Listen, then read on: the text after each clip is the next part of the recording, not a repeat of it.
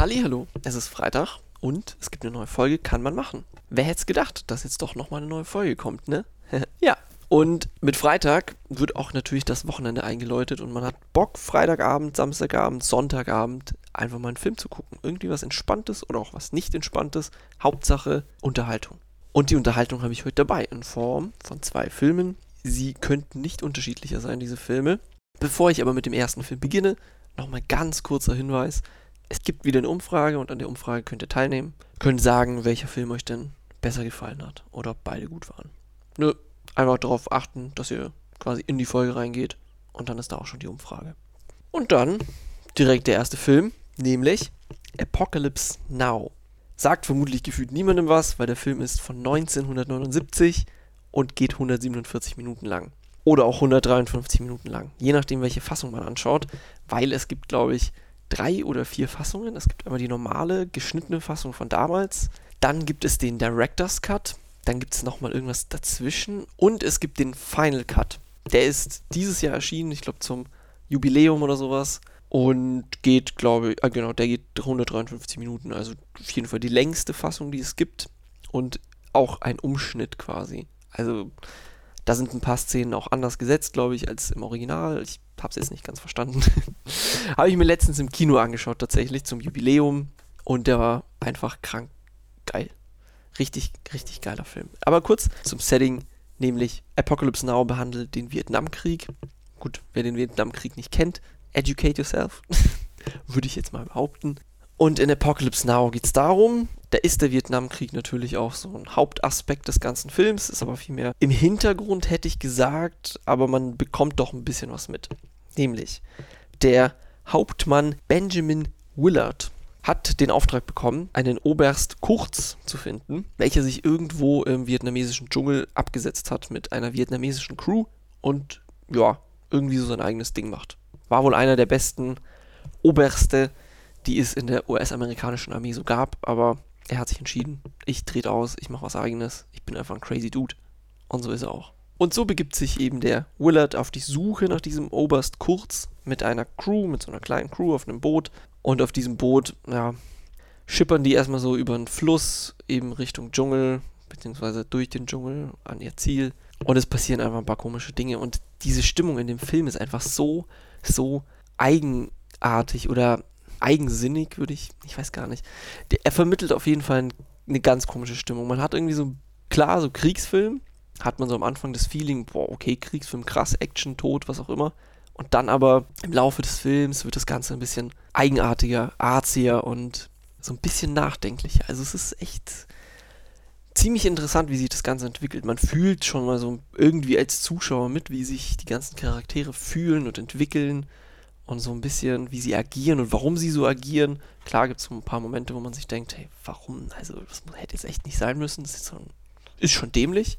Aber irgendwie muss man ja nachvollziehen, wie es diesen Soldaten geht, da isoliert in Vietnam zu sein und zwar schon eine Ewigkeit gefühlt und die Dinge zu sehen, die sie so sehen. Wie ich finde, müsste man oder muss man für diesen Film in Stimmung sein. Man muss richtig Bock drauf haben, erstens mal zweieinhalb Stunden still zu sitzen und sich den Film anzuschauen, weil ich würde ihn nicht in zwei Teile aufteilen, also heute anschauen und dann morgen weiter gucken und sowas sondern ich würde wirklich den kompletten Film einmal durchgucken. Es lohnt sich halt einfach. So, wenn man von Anfang an dabei ist und dann am Ende rausgeht und sich denkt, ey, what the fuck? Weil so ist der Gedanke nämlich am Ende. Aber es ist ein gutes What the fuck. Oder auch vielleicht ein What the fuck mit Fragezeichen. Also mit so Fragezeichen um den Kopf herum. Ja, ob man den Film jetzt irgendwo sehen kann, weiß ich tatsächlich gar nicht. Ich glaube, auf Amazon Prime kann man sich den höchstens leihen und auch nur den Director's Cut, aber vielleicht auch schon den Final Cut, bin mir nicht ganz sicher. Wobei ich glaube, diesen Final Cut muss man nicht unbedingt gesehen haben. Der unterscheidet sich nicht groß, ist eher so ein Liebhaberding. War jetzt einfach nur ein Zufall, dass ich den eben gesehen habe, weil der gerade nochmal im Kino kam.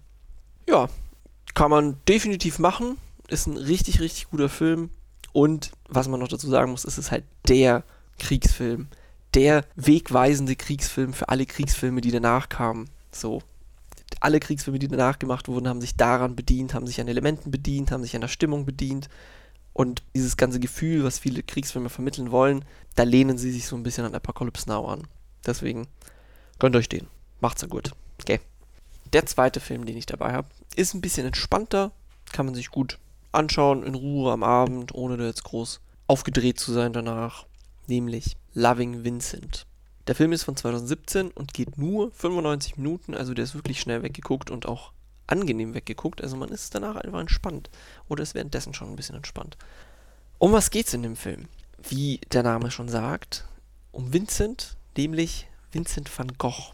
Vielleicht kennt der ein oder andere Kunstenthusiast den Film schon oder vielleicht auch nicht und ich äh, hau hier einen richtigen Geheimtipp raus, nämlich in Loving Vincent wird eben das Verschwinden von Vincent van Gogh behandelt, also wie er eben aus seinem Heimatort geht, flieht, was auch immer und so ein bisschen umherreist, um sich selber zu finden, um seine Depression zu bekämpfen.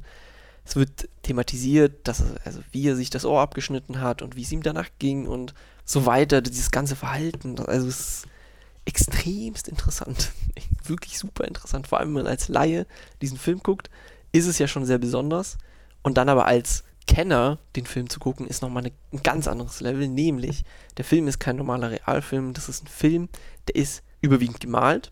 An jedem Frame oder an jedem festen Frame, den ihr seht, haben nämlich 30 Maler gemalt. Haben irgendwie über tausende von Frames, mussten die zeichnen oder nicht zeichnen, sondern malen. Und die Schauspieler wurden quasi über, nicht CGI, sondern über Greenscreen etc. eingefügt und natürlich auch so geschminkt oder beziehungsweise nachträglich dann so bearbeitet, dass sie in dieses Bild reinpassen und diese Bewegungen wirklich wie aus den Zeichnungen heraus passieren. Und die Maler mussten dann wirklich nur den Frames ein paar Kleinigkeiten ändern danach. Aber dennoch, es gibt halt super viele Frames oder verschiedene Winkel, die gemalt werden mussten erstmal, um dann erstmal Veränderungen dran zu machen. Ja. Und in dem Film wie ich schon sagte, geht es halt eben um Vincent van Gogh, wie er so sein Leben bestritten hat. Ich weiß gar nicht, ab wann genau oder ab welchem Moment und wie alt er war und so weiter. Aber auf jeden Fall eine sehr wichtige Zeit. Kennt's. Also ich glaube, mit Vincent van Gogh haben sich, glaube ich, auch viele Laien beschäftigt, weil es halt auch hier und da trendy gewesen, Vincent van Gogh cool zu finden oder immer noch cool zu finden. Aber auch zu Recht.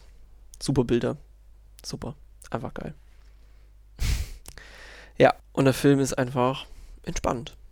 Den, also bei dem lohnt sich definitiv, diese 2,99 Euro auf Amazon auszugeben, um sich den auszuleihen. Weil ganz ehrlich, man gibt sein Geld oder seine 2,99 Euro schon für viel unnötigere Dinge aus. Deswegen kann man auch einfach mal sagen, hey, ich gebe dieses Geld aus, um einen guten Film zu sehen, um danach rauszugehen und zu sagen, hey, ich habe hier sogar Wissen gewonnen, ich habe schöne Bilder gesehen, ich bin einfach zufrieden und entspannt jetzt. Und dann legt ihr euch einfach schlafen. Und pennt das mal. Finde ich. Meine persönliche Meinung besagt das. Deswegen, Loving Vincent, gönnt euch. Kann man eindeutig machen. Geht eine klare Empfehlung raus. Somit bin ich schon wieder am Ende mit den Filmen. Und ich hoffe einfach mal, dass irgendjemand einen dieser Filme guckt, weil sind doch ziemlich interessante Filme. Der erste ein ziemlicher Klassiker und der zweite einfach ein extrem guter Film, von dem ich mir gut vorstellen kann, dass auch irgendwann mal ein Klassiker wird oder sehr weit empfohlen wird. Ja, dann wisst ihr, kann man gut machen und macht's das gut. Viert Ciao.